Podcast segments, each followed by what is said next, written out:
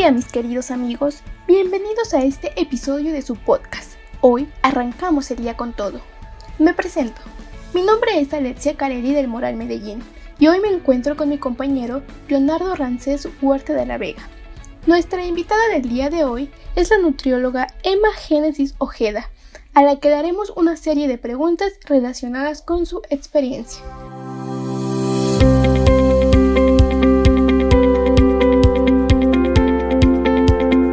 Hola, buenas tardes, bienvenidos a Tu salud depende de tu alimentación, cámbiala ya, en donde nos enfocamos en la prevención de la obesidad, específicamente en adolescentes de 12 a 19 años. Así que si eres un joven de esta edad o conoces a alguien a quien le interesa y se preocupa por llevar una vida saludable, quédate, porque el día de hoy abordaremos un tema muy interesante que es una alimentación saludable para un estilo de vida saludable. Contaremos con la presencia de una invitada especial. Eh, es una nutrióloga, especialista en los temas de nutrición. Su nombre es Emma Génesis López. Comenzamos. Así es, mi querido Leo. Como lo mencionas, es sumamente importante hablar sobre la importancia que tiene el llevar una correcta alimentación en la adolescencia.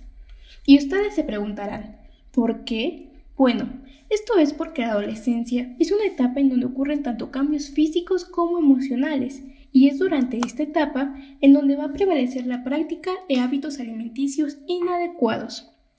Esto se debe principalmente a la adopción de modas alimentarias que son impuestas por la sociedad, además de que el adolescente tiene la necesidad de adaptación social a través de consumir lo que vemos anunciado en la televisión o en las redes sociales. ¿Por qué?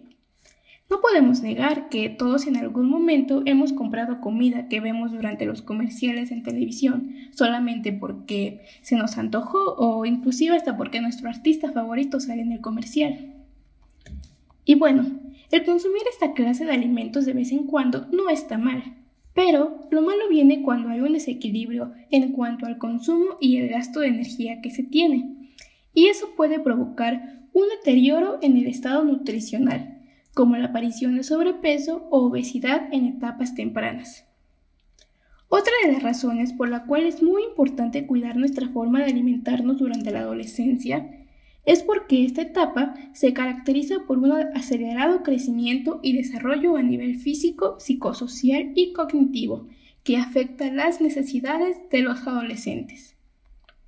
También es importante mencionar que los requerimientos nutricionales de cada persona va a depender de los fenómenos normales de la pubertad, como el crecimiento físico o el típico estirón, y la maduración sexual, los cuales van a influir en la ganancia de peso y talla.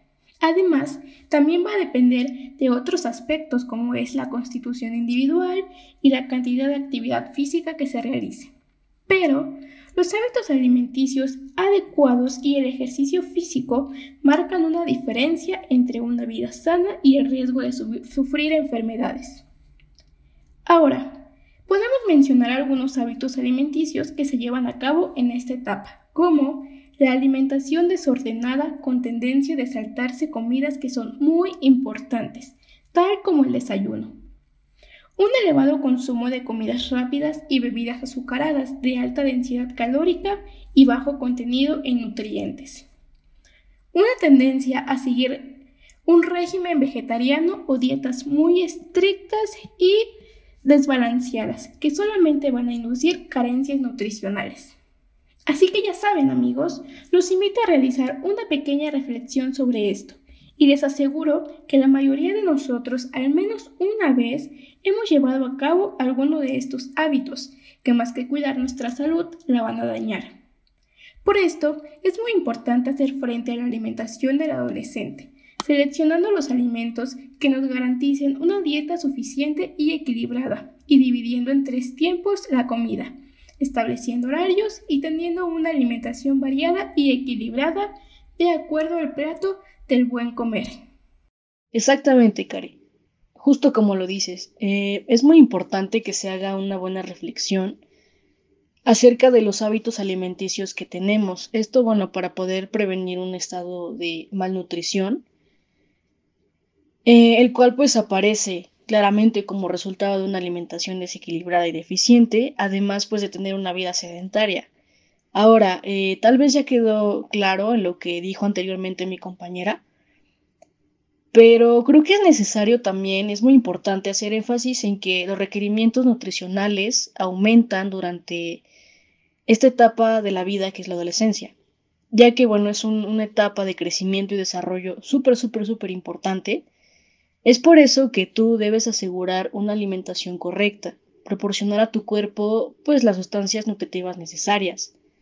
Esto para tener un desarrollo adecuado y prevenir la, la obesidad y el sobrepeso, y también pues las enfermedades que se puedan desencadenar con esto. Ahora bien, eh, nosotros consideramos necesario que sepas que es importante que, bueno, al menos o mínimo una vez al año acudas eh, a tu unidad de medicina familiar o con un médico de confianza. Esto únicamente pues para tu evaluación eh, de estado de nutrición y bueno, todas las acciones preventivas que puedas tener. Ahora, sin embargo, eh, también te recomendamos hacerlo más frecuente por tu cuenta. Yo sé que no es nada difícil porque pues yo también lo aplico. Ahora, solo tienes que medir tu peso corporal, tu estatura y tu índice de masa corporal. Es súper, súper sencillo. Yo sé que te estarás preguntando cómo hago eso. Bueno, te vamos a, enseñar a hacerlo. Para calcular tu peso solo debes eh, tener a la mano una báscula, verificar que esté bien calibrada. Eh, debes estar con la menor cantidad de ropa posible y bueno, si es posible, sin, sin ella, sin zapatos, calcetas, absolutamente nada.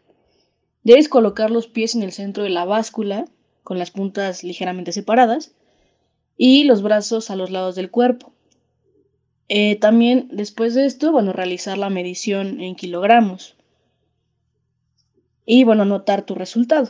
Para medir tu estatura, lo que debes hacer es estar de pie, sin zapatos, bien derecho, con los brazos a los lados del, cuerpo igual, sin adornos en la cabeza como gorras, sombreros, nada de eso. Eh, ahora viendo de frente y tomar la medición en metros. Para esto, bueno, es necesario que, pidas ayuda a alguien. Puede ser a tu hermano, tu mamá, tu papá, quien sea. Una vez que ya tienes estos datos, vas a, sacar tu índice de masa corporal. Que bueno, esto como tal es la forma en la que se evalúa el estado de nutrición de cada persona. Ahora vamos a tomar tu peso corporal en kilogramos, recuerda, con relación a tu estatura. Vas a calcular tu estatura por tu estatura. Eh, un ejemplo, tenemos una estatura de 1.47 metros, la vas a multiplicar por 1.47 metros, que bueno, esto te da 2.16 y el peso se debe dividir entre este resultado. Suponiendo que tu peso es de 48 kilogramos, debes dividir 48 kilogramos entre 2.16. Que bueno, esto fue del primer resultado. Y lo que te da, el resultado que te da es eh, tu índice de masa corporal. En el ejemplo que te dimos, bueno, es de 22.2 y ahora puedes encontrar una tabla acerca, bueno, la relación del índice de masa corporal en la página oficial del IMSS. Así puedes eh, evaluar o, ubicar tu porcentaje y evaluar tu estado de nutrición. Y así, bueno, puedes tomar acciones que te ayuden a mantenerte saludable o, bueno, a mejorar tu, calidad de, de vida o tu salud. Ahora, recordemos que el sobrepeso y la obesidad afectan tu salud, tu figura, tu bienestar y tu estado de ánimo. Que bueno, estos son eh, los principales factores de riesgo para desarrollar enfermedades crónicas como presión arterial alta, como diabetes, diabetes mellitus tipo 1, tipo 2, los infartos o, riesgo cardiovascular, embolias, también en algunos tipos de cáncer problemas eh, de huesos y de articulaciones, trastornos menstruales, depresión, baja autoestima y el rechazo social. Y bueno, estos son algunas cosas que buscamos evitar como profesionales de la salud. Por ello, a continuación te daremos algunos consejos. Ah, pero antes de ello, queremos invitarte a inscribirte en la Universidad de la Salud del Estado de Puebla. Si estás a punto de salir de la preparatoria o el bachillerato y realmente no sabes qué universidad es buena, el mejor lugar para iniciar tu vida universitaria y la mejor universidad en el país es la Universidad de la Salud del Estado de Puebla. El mejor lugar para convertirte en un gran médico o un gran enfermero o enfermera. La convocatoria está abierta y la puedes revisar en usep.puebla.gov.mx. Te lo repito, usep.puebla.gov.mx. ¿Qué esperas para iniciar y convertirte en un profesional de la salud y ser parte de esta gran familia? La creación de la Universidad de la Salud del Estado de Puebla pone la mirada en todas las regiones de nuestra entidad y busca abrir sus puertas a los mejores talentos jóvenes y con voluntad de servicio para a su vez convertirse en una institución incluyente y accesible para todos los aspirantes.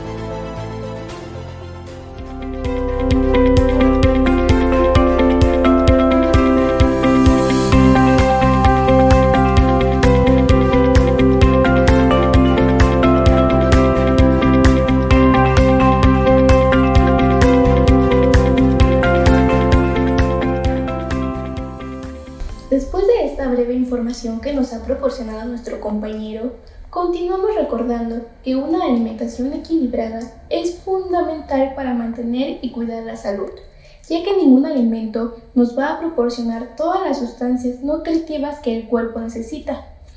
Es necesario evitar el abuso de alimentos que tengan un elevado contenido en grasas, azúcares y kilocalorías, como la pizza, los pasteles, refrescos, etc. Recuerda que si consumes más kilocalorías de las que necesitas, estas se almacenarán en tu cuerpo ocasionando sobrepeso o obesidad.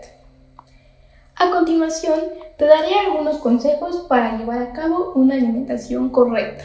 Número 1. Limita el consumo de grasas y azúcares. 2. No olvides beber agua. Te recomiendo beber de 6 a 8 vasos al día.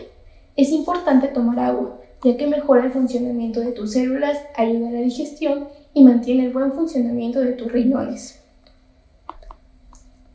Come raciones moderadas e incluye al menos un alimento de cada grupo del plato del bien comer en cada una de las comidas principales. Si ingieres las raciones adecuadas, podrás comer de todos los grupos alimenticios sin tener que eliminar ninguno. Otro consejo es fijar los horarios de comidas y evitar en la medida de lo posible comer entre horas. Pero también es muy importante que recuerdes, no hay alimentos buenos o malos, se puede comer de todo, pero siempre con moderación.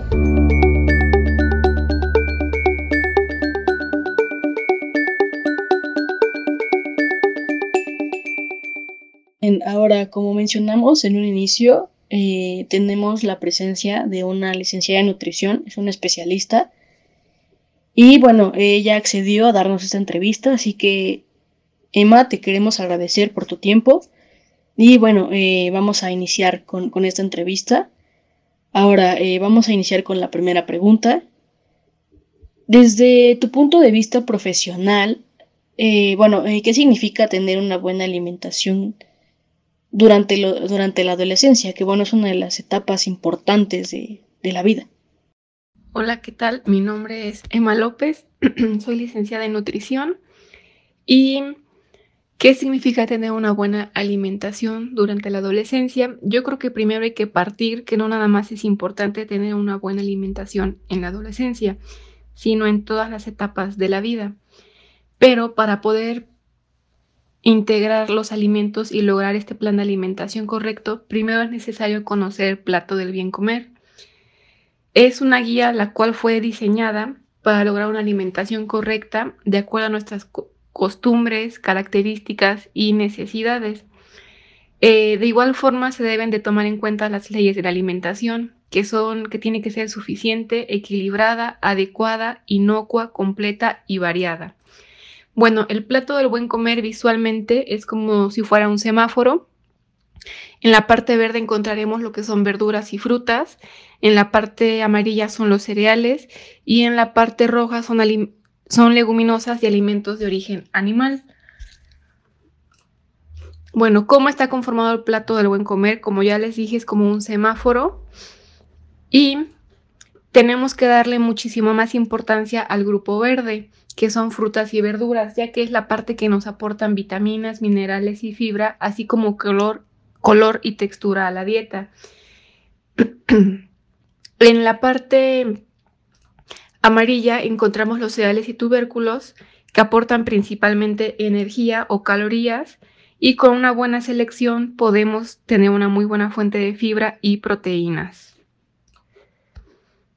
Es importante en este grupo de alimentos eh, preferir los que son integrales, evitar los azucarados y las grasas añadidas como pan dulce, tamales, pastas con cremas. ¿Y qué es una dieta correcta o en la adolescencia, como me preguntan?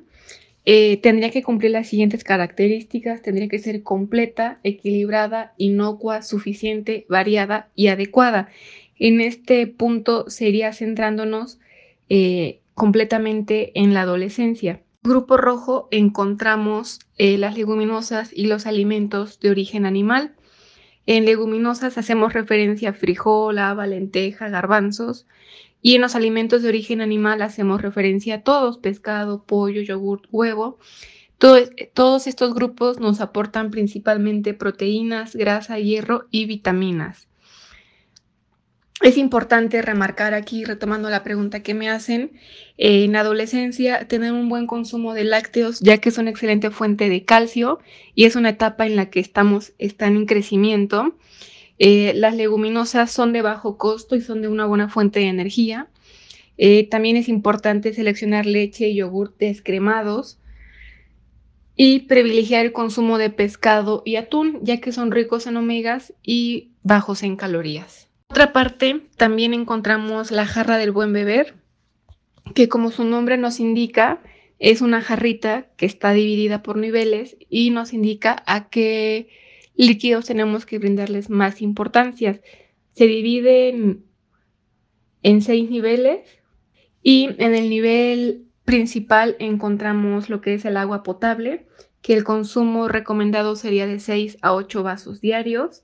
En el nivel 2 encontramos la leche semidescremada y bebidas de soya sin azúcar añadida. la ración recomendada sería de 0 a 2 vasos. En el nivel 3 tenemos el café y té sin azúcar. Eh, lo recomendado es de 0 a 4 tazas. En el nivel 4 encontramos las bebidas no calóricas con edulcorantes artificiales.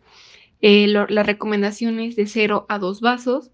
En el nivel 5 tenemos jugo 100% de frutas, leche entera, bebidas deportivas o bebidas alcohólicas. La recomendación es de 0 a medio vaso. Y en el nivel 6 encontramos los refrescos y agua de sabor, la recomendación sería cero vasos. Eh, para finalizar con esta pregunta, el plan de alimentación o la alimentación adecuada tendría que ser un plan que esté acorde a los gustos y las necesidades del sujeto, eh, sea masculino o sea femenino, pero que no sacrifique sus características o sus actividades diarias. Bien, Emma, pues muchas gracias por compartirnos esta parte importante acerca de, del plato del buen comer y la jarra del buen beber, que bueno, esto desde chiquitos nos, nos lo enseñan en la escuela, en casa, pero realmente no sabemos el impacto que tiene, ¿no? Entonces, eh, sí, realmente es muy importante conocer esta, esta, esta alimentación, las porciones que debemos consumir y bueno, específicamente como, como lo dices, en, en la adolescencia, que sí, es importante mantener una buena alimentación durante todas las etapas de la vida, pero específicamente la adolescencia porque es un punto en el que eh, como adolescentes empiezan a concientizarse acerca de su autocuidado.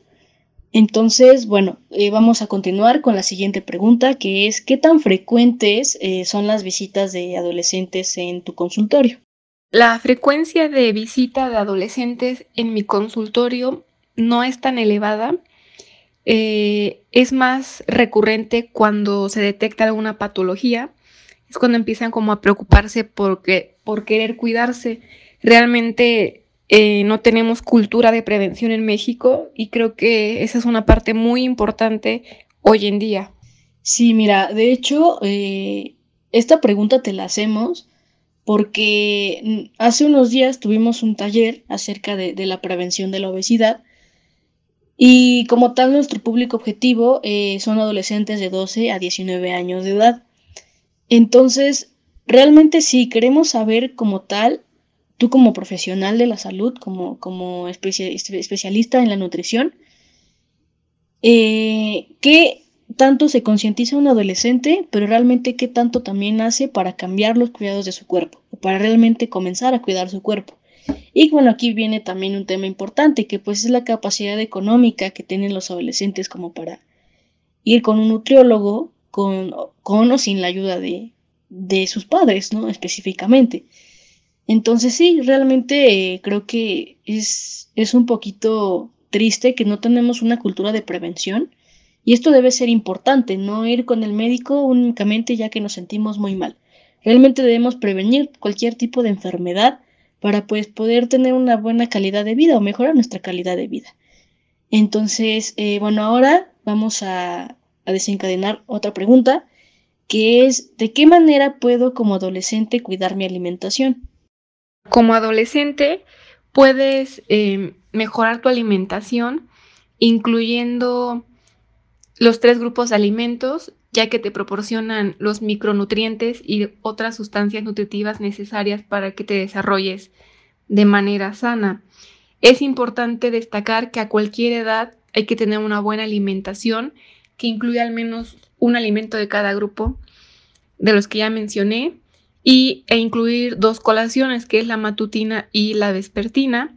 El plan de alimentación tiene que ser balanceado, eh, tener un poco de actividad física diariamente o mínimo cinco veces por semana y generar así poco a poco los cambios de hábitos en tu alimentación. Bien, sí, eh, tal como lo dices, creo que debemos tener una alimentación balanceada y precisamente incluir los tres grupos eh, alimenticios o los tres grupos que existen en el plato del, buen comer.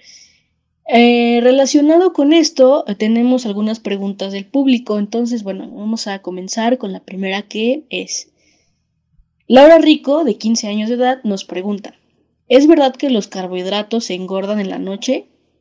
Y bueno, que también si existe una relación entre el tipo de cuerpo y el peso que puedes bajar. Bueno, este mito de que los carbohidratos engordan en la noche, pues como lo acabo de mencionar, es un mito, ya que tanto por la mañana, por la tarde, por la noche, la composición de un carbohidrato no se modifica.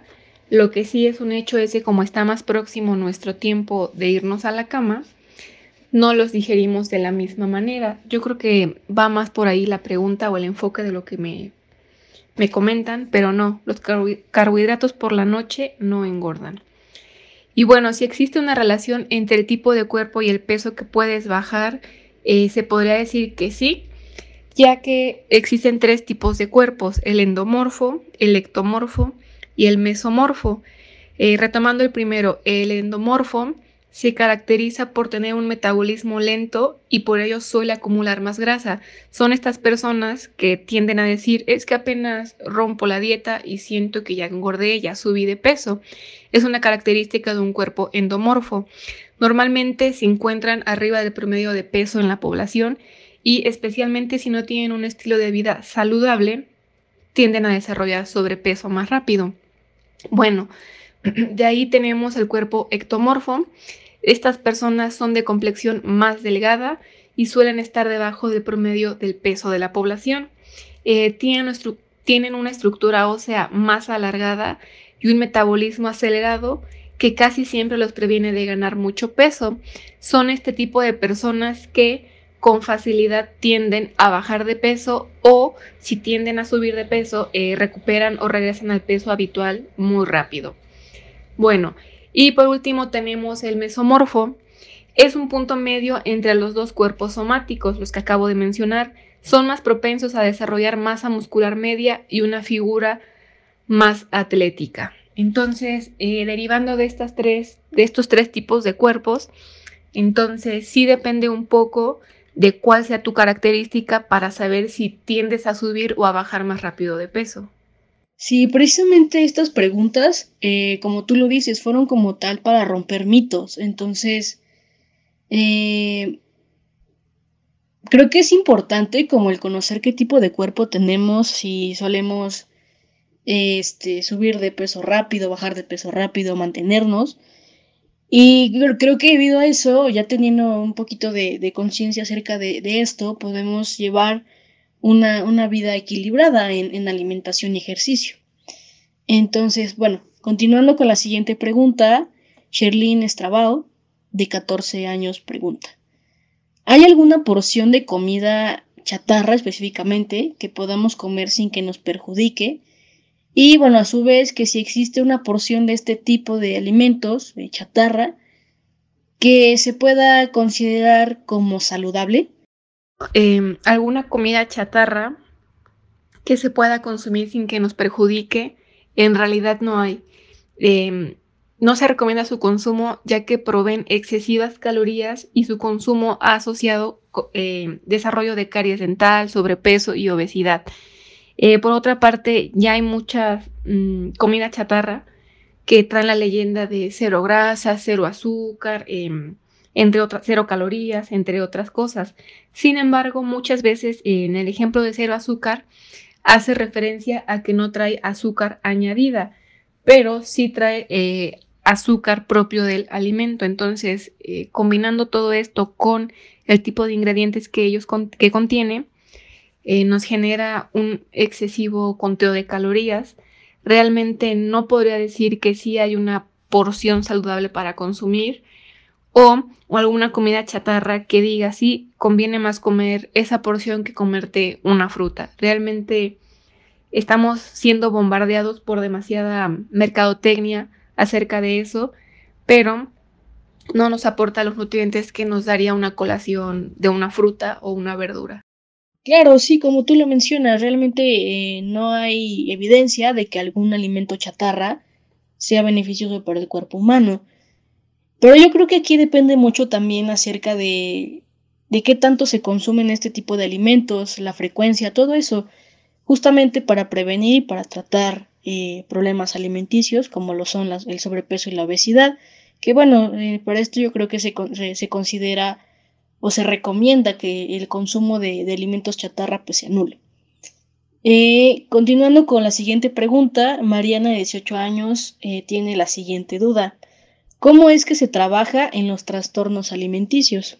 Bueno, en los trastornos alimenticios no se trabaja nada más por la parte nutricia, también es importante trabajar con la parte psicológica. Entonces aquí ya se une la multidisciplina. Es un poco más complejo porque hay un trasfondo del por qué la enfermedad que el paciente esté presentando, ya sea anorexia o sea bulimia. Entonces va muy de la mano con la psicoterapia. Y con el romper el mito del paciente si tiene que dejar de comer y le hace daño o si come le puede hacer daño es algo más más clínico por decirlo así. Claro, sí, precisamente como lo dices, es un tanto apoyo eh, nutricional y también psicológico. Entonces aquí hay que tener, eh, tomar en cuenta, pues también los cuidados de, acerca de la salud mental. Eh, con la siguiente pregunta, Larisa, de 19 años, nos, nos pregunta, tiene la siguiente duda. ¿Cuáles son las colaciones que usted, como profesional, recomendaría para eh, los jóvenes de 18 a 25 años, que bueno, son una edad promedio de un universitario? Bueno, las colaciones ideales para un universitario eh, podrían ser las que son prácticas de llevar, porque entiendo que muchas veces traen un ritmo acelerado entonces podríamos hablar de cosas que sean prácticas. Eh, una manzana, una pera, un poco de verduras al vapor, eh, dependiendo de tu condición, si eres una persona propensa a bajar de peso, una barrita de granola, una barrita de amaranto, siempre cuidando y eligiendo que sean cereales naturales, no tan procesados y que nos generen saciedad, nos aporten energía y un poco de fibra. Entonces, hablando en cuestión rápida y práctica, eso podría ser. Eh, si eres una persona que tienes un poco más de tiempo o disposición de estar en casa, podríamos trabajar con gelatina, con un poco de verduras al vapor, con un poco de queso. vuelvo a repetir, depende mucho del tipo de, de vida que tú lleves y de tus tiempos. Pero siempre es importante algo que contenga fibra y nos aporte energía y saciedad. Sí, claro, creo que como universitario eh, la vida pues es como un poquito más acelerada en ese sentido, ¿no? Entonces, eh, gracias por, por, compartirnos esa respuesta. Ahora, para concluir con la entrevista, eh, esta última pregunta de Zaira de 19 años. ¿Cuál es el desayuno ideal para las personas que suelen desvelarse mucho y que tienen, eh, tienen que levantarse temprano? Bueno, un desayuno ideal para personas que se desvelan y tienen que levantarse temprano.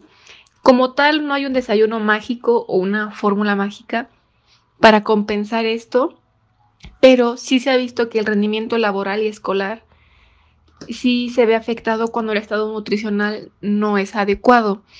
Em, los trabajadores que realizan o estudiantes que realizan desayunos de mala calidad y poca cantidad, eh, acompañado de estimulantes como bebidas refrescantes, eh, café y todo este tipo de, bebidas, hacen que su rendimiento sea aparentemente al principio eh, bueno, pero después viene el periodo postpandrial, que es la baja de, de glucosa, lo cual te hace que estés en un estado somnoliento y por lo tanto tengas un menor rendimiento mental como físico. El desayuno debe de proporcionar al organismo la suficiente energía después de tantas horas de ayuno. Es por eso que se hace mucho hincapié en que el desayuno es la comida principal del día, sobre todo en una etapa adolescente como lo son ustedes, universitarios, que tienen mucho desgaste mental. Bueno, si me preguntan qué podríamos desayunar o qué sería un ejemplo saludable, eh, algo práctico podrían ser unas quesadillas de comal, que es cereal sin grasa, dos tortillas de maíz, un poco de queso panela, alguna verdura para acompañar, una taza de té o una taza de café sin azúcar y una porción de fruta. Eh, otro ejemplo podrían ser huevos a la mexicana, igual un poco de té y una porción de fruta. Y bueno, Básicamente así podríamos decir que sería un buen desayuno ya que estamos integrando cereal, las proteínas, un poco de grasa y un poco de fruta. Bien, pues muchas gracias por compartirnos estos ejemplos acerca de, cómo podemos llevar un desayuno. Y bueno, también te quiero agradecer por tu participación en, este programa. También te, agradezco tu tiempo y la disponibilidad que, tienes con nosotros para darnos esta entrevista. Realmente creo que es muy importante el llevar eh, el conocimiento de una persona especialista, en este caso una licenciada en nutrición. Eh, les dejo aquí su contacto, es la nutrióloga Emma Génesis López. Su número es 2226 77 73 83. Por si algún, alguno de, de los que nos están escuchando gusta contactarla para pues poder iniciar un cambio de, hábitos, un cambio de vida en su alimentación. Repito su número 22 26 77 73 83 con la licenciada de nutrición Emma Génesis. Ahora sí, para ir concluyendo, mi estimado Leonardo, con este interesantísimo podcast, hay que recalcar la importancia de los temas que hoy hemos tratado aquí ya que este es un tema que no le hemos dado mucha importancia en los últimos años, a pesar de todos los esfuerzos que se han realizado por parte de las instituciones de salud para combatir esta enfermedad, la obesidad.